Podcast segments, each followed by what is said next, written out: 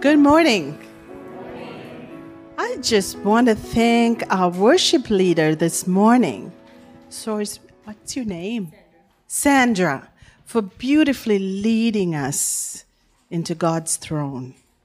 You have such a gift, and I thank God for using that for the extension of His kingdom. It has been my pleasure to be with you all this morning. And I think it's an extra treat that my husband is with me this morning. Um, usually we are both busy serving, so it's nice that he gets to be with me this morning. Uh, and we are together, seated together. So that was a treat. Um, I am so thankful to God for the ministry that you are doing in this community. This is my very first time walking into your building. And little did I know the life that I was about to witness. God bless you. God bless you. As um, Pastor Eugene um, introduced me, I am Anna Anandarajan. Um, sorry for the long name. I'm married to my husband, Jay, and we have uh, five kids um, three boys and two girls. So all four of them, four of our five are serving in different ministries at the bridge this morning. Two in worship and two teaching Sunday school and one running around somewhere. And their ages nine years to 22. So we also have two children in heaven uh, enjoying God's presence, even as I speak today. My husband Jay, he is a high school teacher uh, by profession, and he teaches at Bayview Secondary School, if any of you are students. Um, but he serves as a lay preacher and a worship leader, and he is a mentor and a coach for men um, and we have had the privilege of serving God the last 23 years since we were married. And um, we support each other in our ministries. I have been serving as the pastor of care ministries at the Bridge, a Markham community church up uh, 16th and McCowan, for the last three years my role is not only to walk alongside people who are going through a crisis, loss or pain, but we also have various um, seasonal groups. We call them seasonal groups, but they are support groups for adults. Um, and these are these range from 8 to 10 to 13 weeks. Um, and these groups provide uh, resources for people who are going through grief, divorce, um, battling stress and anxiety, depression, and, uh, and many more. My role is also to equip and mobilize volunteers to serve alongside me.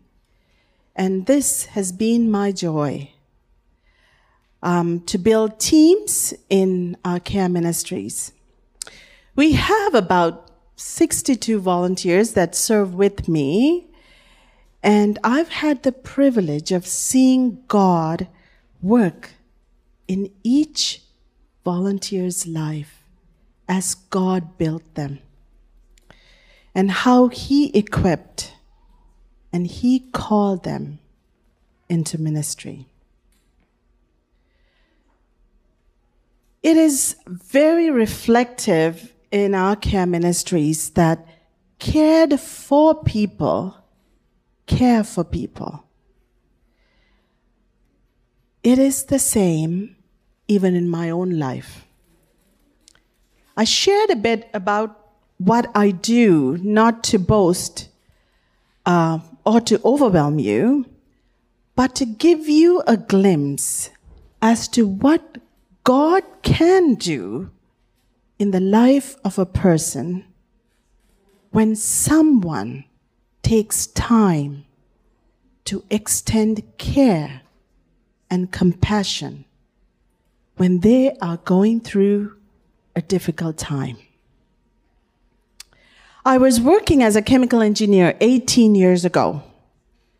God, when God changed the direction I was to go, the deaths of two of our children at separate occasions, they were 10 years apart, and many other challenges that I faced personally and us as a family were instrumental in God preparing me for what He had prepared for me to be.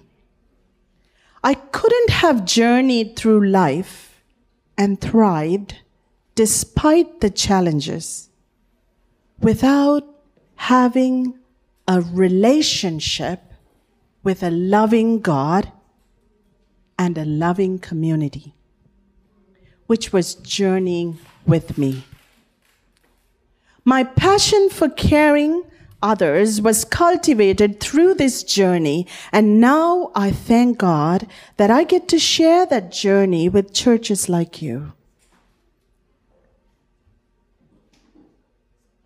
I would like to thank Pastor Eugene, Pastor Joseph, and the team for having me this morning to share God's word. My theme for this morning is how to cultivate a culture of care in our church. How can we cultivate a culture of care in our church? Let us bow our heads in prayer, shall we?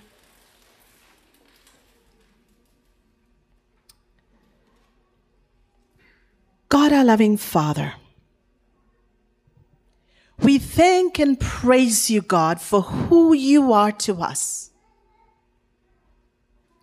I thank you for each and every adult in this congregation, children who are experiencing Sunday school and care. Father God, we give you the glory. We give you the honor.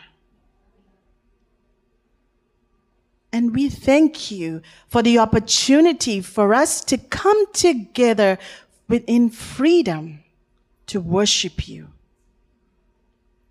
Father, we pray that you would have your way in us this morning. May you speak to us. May you direct us. Help us, Father, to open our hearts to you and to your word. In Jesus' name we pray. Amen. As I said earlier, as a pastor of care ministries, I get to walk alongside people during their most painful moments. As some may call it, darkest moments. When going through these difficult times, people have a choice to make. That is whether they will continue to believe that Jesus is all they need to carry them through the difficult time, or they turn away from God and enter into a slippery slope and experience frustration, disappointments, anger, bitterness, as a result, lack of peace. I myself have been in this juncture a few times in my life. And I had to choose to trust God, even though I didn't fully understand why a loving God would allow me to experience heartache, pain, depression, rejection, and suffering. So, my question to you this morning is how do we create a culture of care within our hearts, our families, our church, and in the communities that we are part of? I'd like to ground our answer to the above question based on Jesus' response to the following question that one of the teachers of the law asked him Teacher, which is the greatest commandment in the law? Jesus replied, You can read with me. Love the Lord your God with all your heart, with all your soul, and with all your mind. This is the first and greatest commandment. And the great second is like it. Love your neighbor as yourself. So, from the very words of Jesus, we read that the greatest two commandments are to love God and to love your neighbor as ourselves. This morning, I'd like to draw from Jesus' words to encourage you that if we are to build a community that cares, we must love God. And second, love our neighbor as ourselves. So, what does it mean to love God? And why should we? Love God. We read in the book of Deuteronomy, chapter 6, as Moses shares the instructions he received from God with the people whom God loved the most, the Israelites. The only ask from God to the Israelites is to love God with a wholehearted devotion.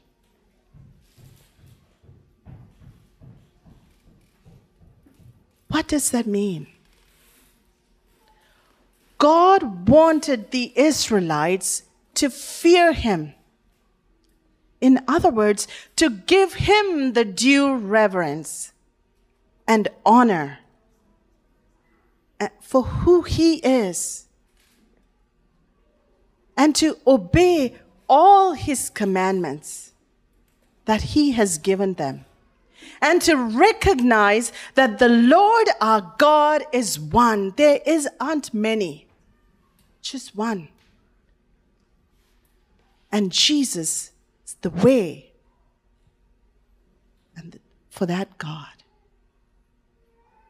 And love him wholeheartedly. Meaning we love God with all our mind with all our soul and with all our strength. Why? Because God wanted the Israelites to love Him wholeheartedly so that they may experience the blessings that God had for them. And God had promised for them.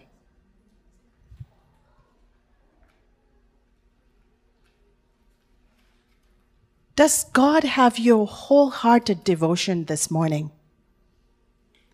Is He number one? Is pleasing God the number one priority in your life? Or is anything else taking place? That priority. Does God have your heart? Israelites failed to do this. They failed to love God and give Him the honor He was seeking from them. They worshiped idols, complained about the lack of material things. They entered into improper relationships, and the list went on. Because the Israelites didn't wholeheartedly love God, they went on a slippery slope where the relationship that they had with God was broken. God was so longing to restore this relationship, which was initially broken in the Garden of Eden when Adam and Eve sinned. Out of his love for humanity, God sent his son, one and only son, Jesus Christ, to this world. If you are in this room and wondering, who is this Jesus she's talking about? And are you to enter into a relationship and are yet to enter into a relationship with him? Please allow me to encourage you to give him a chance and He will never let you down. Seek God with your whole heart, and He is longing for you to come to Him and say, Lord Jesus, please forgive me for living a life that is not pleasing to you. You see my life in the secret places. You are there with me. I surrender my life to you. Will you take hold of me, Lord?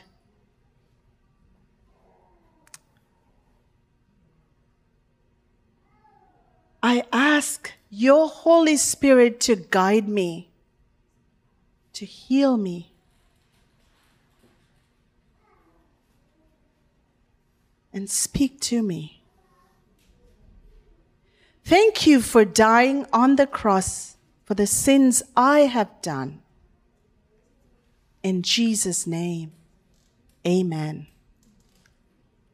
That's all he wants from you. If you are going through a challenging time right now, whether it may be loss of a relationship, struggling in a marriage, or going through depression or anxiety, struggling to find a job. In the midst of your pain and suffering, loss and hardship, abuse and hurt, if all that you could say to him is that I really don't understand, Lord, nor do I have any strength in me to do this, but I'm going to trust you. Jesus, to carry me through this difficult time, and He will not let you down. Loving God both in good times and in difficult times is what God longs from us as a father. When we love God, we long to spend time with Him by reading His Word, meditating on His Word, worshiping Him, and honoring Him through our lifestyle, serving Him with our skills and talents, and give financially towards the ministries of the church. This is wholehearted devotion. From our devotion and love for God comes out an overflow of care towards fulfilling God's work on earth and caring for others in the church and in the local community. So we love God because He first loved us and He longs to have a relationship with us. And he wants to live, wants us to live forever with him. So does God have your heart this morning? Your wholehearted devotion.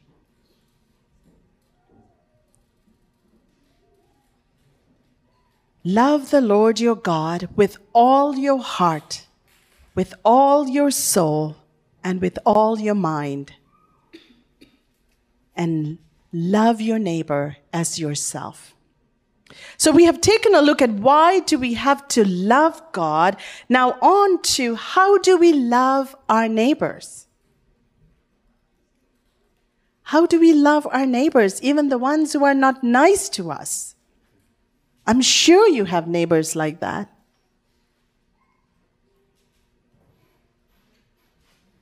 For us to live, love others, and to live and function in freedom, we must love ourselves.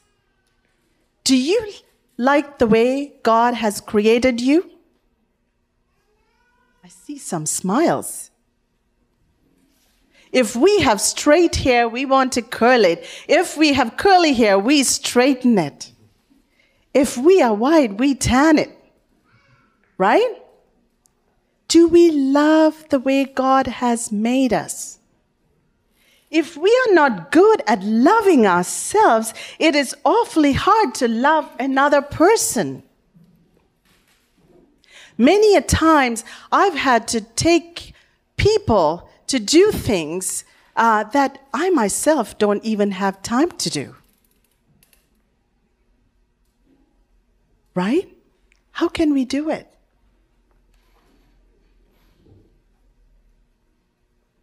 If we don't love ourselves, then we will resent the time and energy we are giving to another person that we ourselves are not enjoying. Being secure in the way God has made you, knowing that you are fearfully and wonderfully made, and knowing who you are in Christ helps you to love and accept you the way you are. I'm not sure where the PowerPoint is, but I would love for us to read together what the scripture says, who we are in Christ.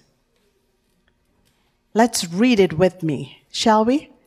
And read it with all your energy. I know you can do this. I am loved.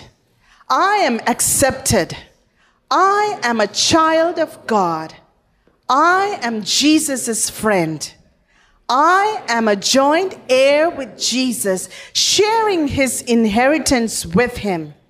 I am united with God and one spirit with him. I am a temple of God. His spirit and his life lives in me. I am redeemed and forgiven. I am complete in Jesus Christ. I am free from condemnation. I am a new creation because I am in Christ. I am chosen of God, holy and dearly loved. I am established, anointed, and sealed by God. I do not have a spirit of fear, but of love, power, and a sound mind. Amen.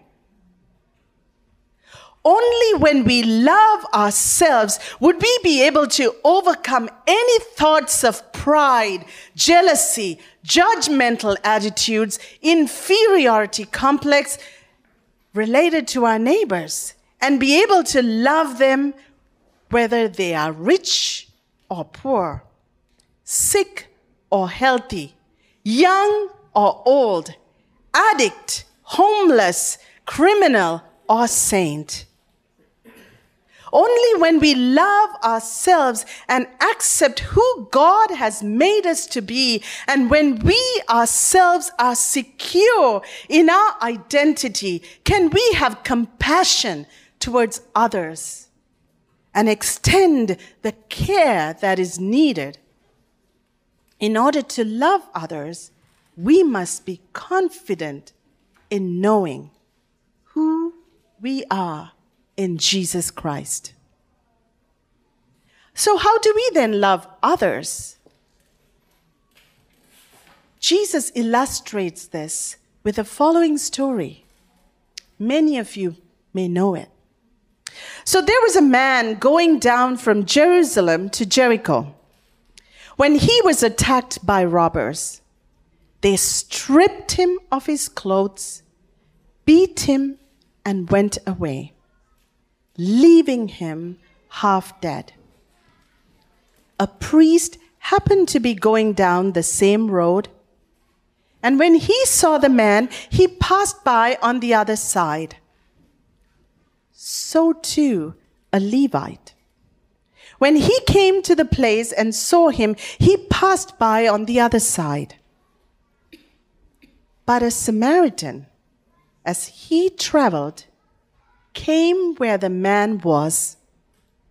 When he saw him, he took pity on him. He went to him and bandaged his wounds, pouring on oil and wine. Then he put the man on his own donkey, brought him to an inn, and took care of him. He didn't leave it there. The next day, he took out two denarii, his money, and gave them to the innkeeper. Look after him, he said, and when I return, I will reimburse you for any extra expense you may have.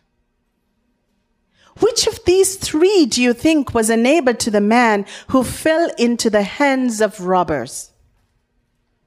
Jesus asked.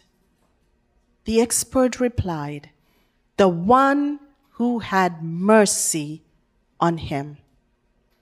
Jesus told him, Go and do likewise. Go and do likewise. This is Christian care. We live in the GTA where we are um, so um, wrapped by our cell phones.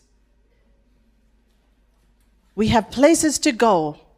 We have no time to waste, parties to attend, appointments to keep.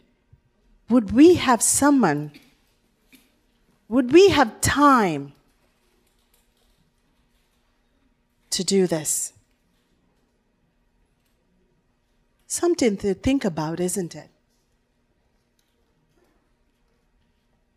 The Samaritan man, a Samaritan took time to care for the injured, fed him, paid for his care, and came back to see how he was doing. This is Christian care.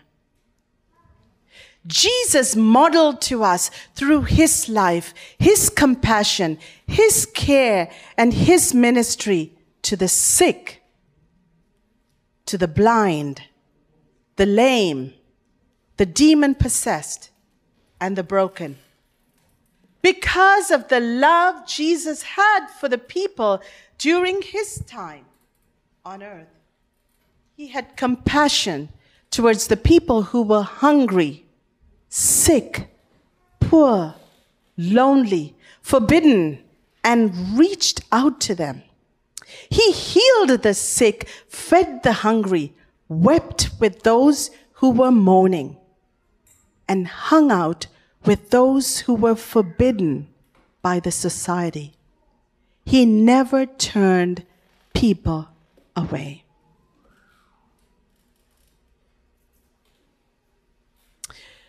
You have a beautiful ministry at this church.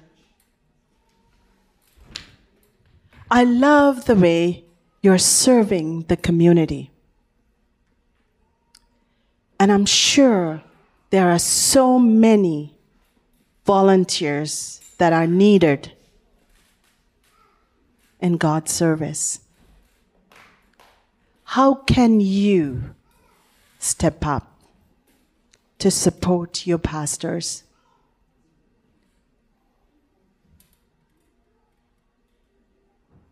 In what area is God calling you to step up this morning? Would you pray about it?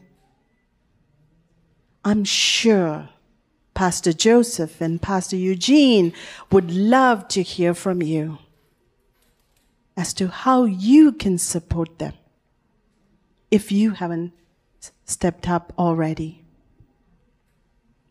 When we have our neighbor, when we love our neighbors as ourselves, we would have time for them. See our neighbor for who they are. This means that we will not place them in categories like she's divorced, or she is an addict, or she is abused. Or that could be a he too. We would see them as people created in the image of God, children of God in need of love not defined by their past or present, but needing to be loved by you. When we love our neighbors as ourselves, we would sacrificially help them with our resources. Pray for them encourage them, rejoice with them, mourn with them, and serve them. Healing happens in community, not in isolation. Both the one who is serving and the one who is receiving both experience healing.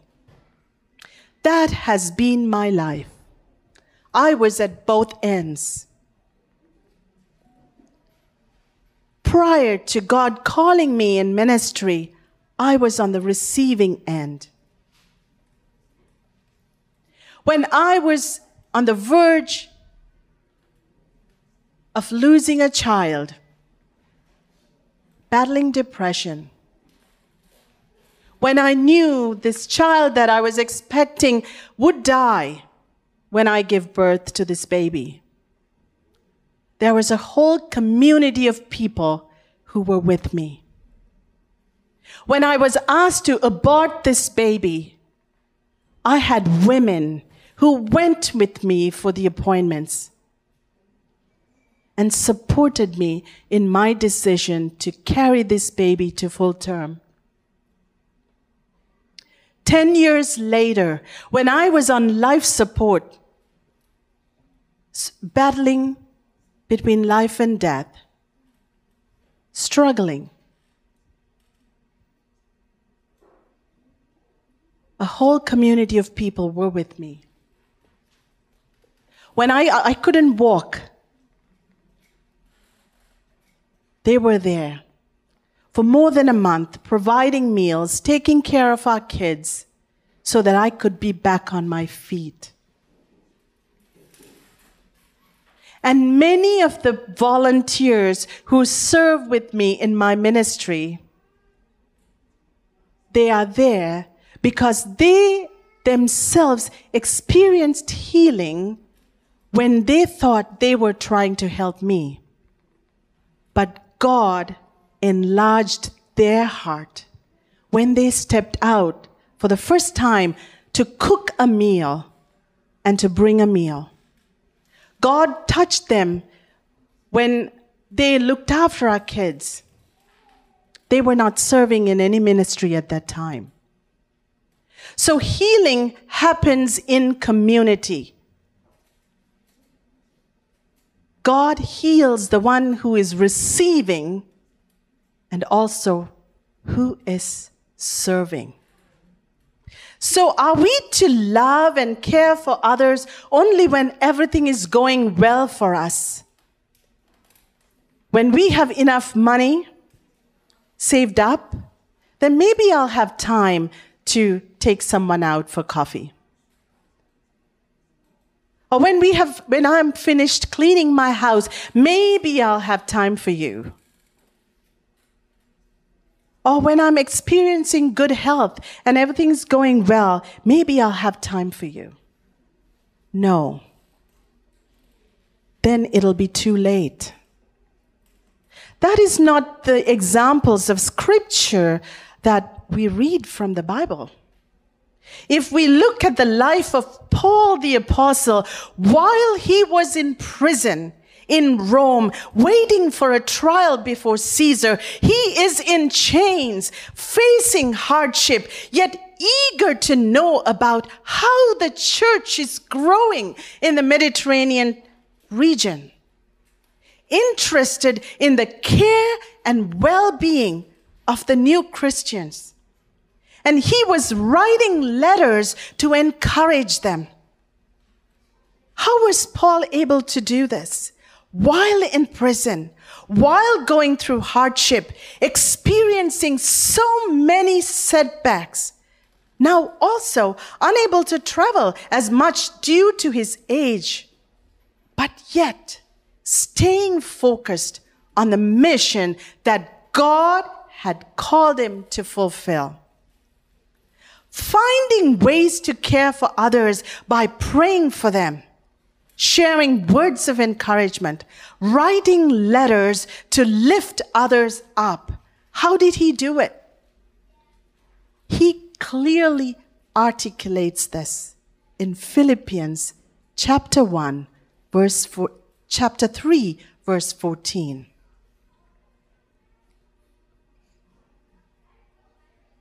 I press on toward the goal to win the prize for which God has called me heavenward in Christ Jesus. Shall we read that together? I press on toward the goal to win the prize for which God has called me heavenward in Christ Jesus. That is the goal. How does one press on and stay focused on Christ and his mission for us? while we ourselves are going through a challenging time. How can one love God and love others and remain focused on Him? We can only do this if we remain in God's presence. By this, I mean practicing spiritual disciplines like reading God's Word. Start simple. Regularly praying. Regular worship with fellow believers. I know sometimes you may not feel like, even on a day like this, to wake up in the morning and get here. But I think the more you feel like you should stay in bed, that's the day they should jump out of bed and come here boy, there is life in here. Right? I feel that I've missed out on this beautiful experience that you have. Remember that God's promises are true. What God says He will do, even though you may not see it, He will. And He is doing it. In 1 Corinthians 1 9, we read, God is ever true to his promises. And it was by him that you were one and all called into fellowship with his son, Jesus Christ, our Lord. And he is true to his promises. And cast all your anxieties on him, whatever they may be and He cares for you. And know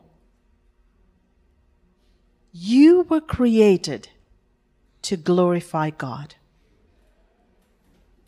Whether in hardship,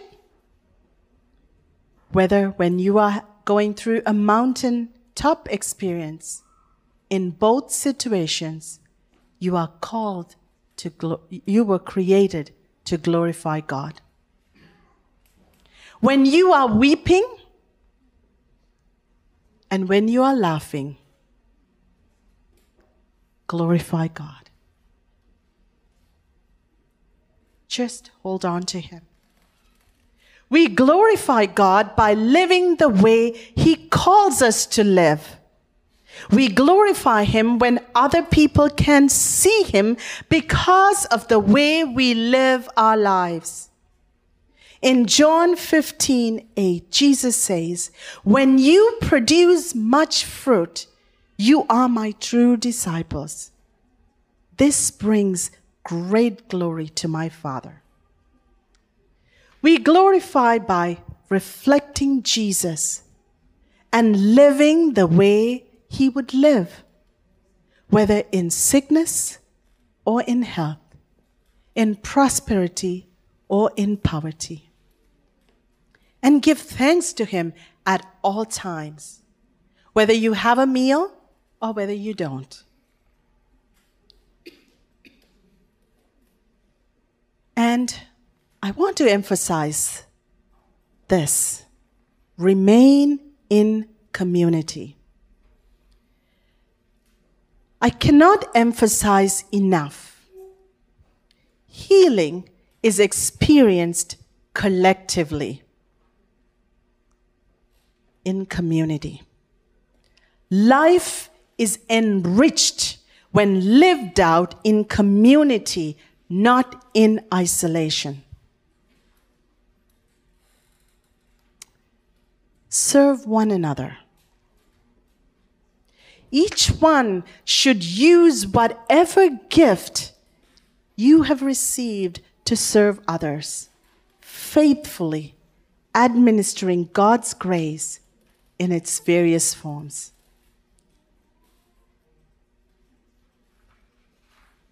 Then, how can we cultivate a culture of care in this church? We read about the healing of Peter's mother in law in Luke chapter 4, verse 38 to 40.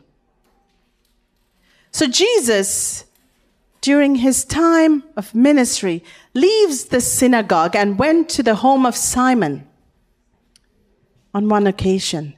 And now Simon's mother in law was suffering from a high fever. And look, they asked Jesus to help her. So he bent over her and rebuked the fever, and it left her. She didn't wait. She got up at once and began to wait on them. And see what happened. When others saw what had happened in the life of Simon's mother in law, at sunset, the people brought to Jesus all who had various kinds of sickness, and laying his hands on each one, he healed them. So, as a church family, you can seek and be sensitive to the needs of the church family.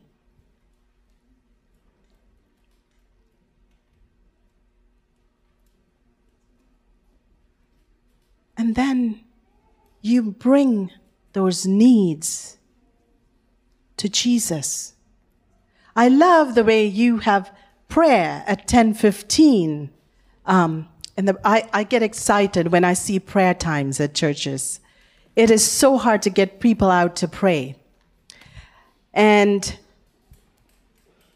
when you come across the needs in your church, when you find out that someone's sick, someone is in need, you can bring it to the attention of your prayer team and bring it to your prayer time. And bring the needs to Jesus when a prayer request is made on behalf of our friend in need. We recognize the sovereignty of God.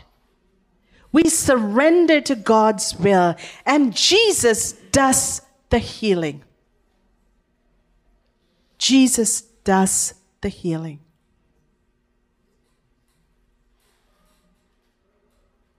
I see this time and time again. The best part of my ministry is to I see Jesus in action. I always tell my pastor, I wish I could I could show you what I see. It's like I have a movie going. I see people getting healed. I see lives being transformed. And my biggest frustration is that I cannot put in words for you to see. Meaning, I cannot describe good enough. I have one of the volunteers in my team. She came with a huge need last year. She has stage four cancer.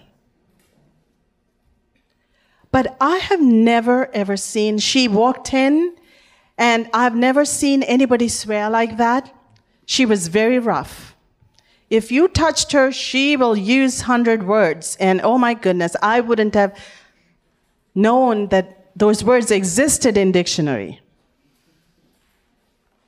And I see her now greeting people at the front door. I was scared to let her greet because if somebody sneezed, she might swear. And so, but I see her very graceful.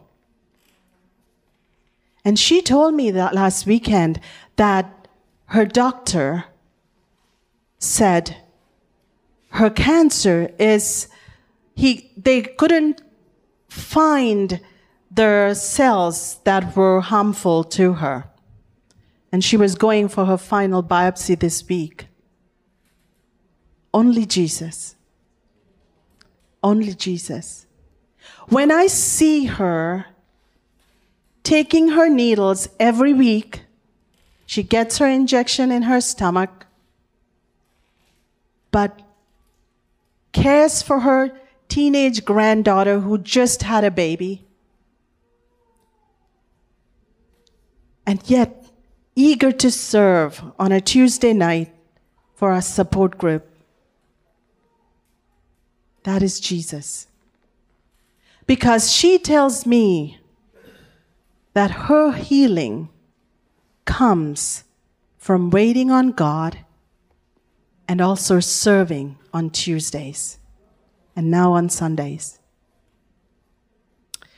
So when challenges come our way, we do not go and hide. We remain in community. When you do that, when we do that, I had to learn the hard way. I am the most introverted, private person one time. And God had to take through, take me through two deaths to straighten me out. So when you respond by meeting the practical needs of the people in need, not only God blesses them, He blesses you. And last, share and show hospitality. I'd like to close when, by reading Romans 12, 9 to 13. Love must be sincere. Hate what is evil. Cling to what is good. Be devoted to one another in brotherly love. Honor one another above yourselves. Never be lacking in zeal, but keep your spiritual fervor serving the Lord. Share with God's people who are in need. Practice hospitality. Let your home be open. Let your hearts be open. And let your wallet be open.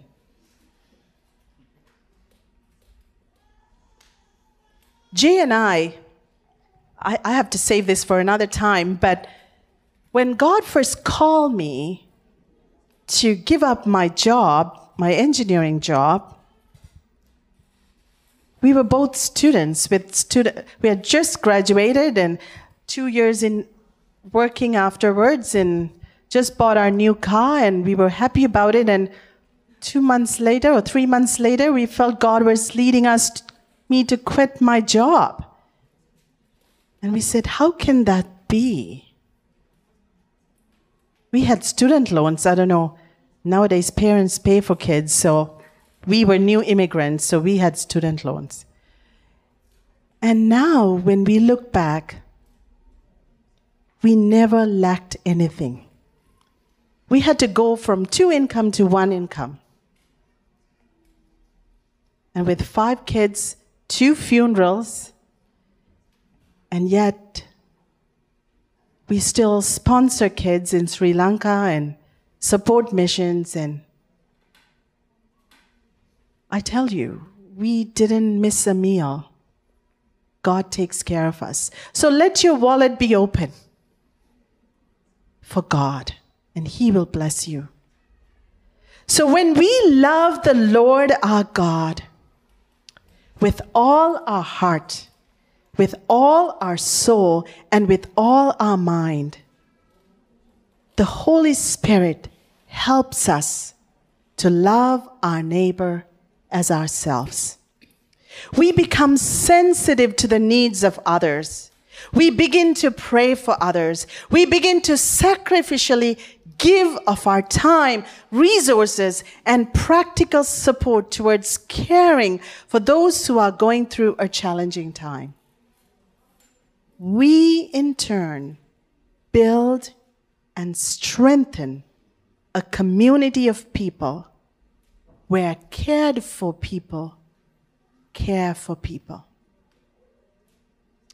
I'd like to close in Jesus' words. He said, Do this, and you will live.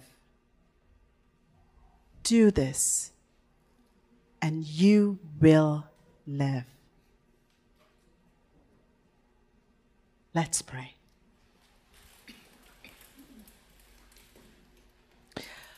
God, our loving Father, we thank you for who you are to us. Father, help us to love you with a wholehearted devotion and to love others how we would like us to be loved.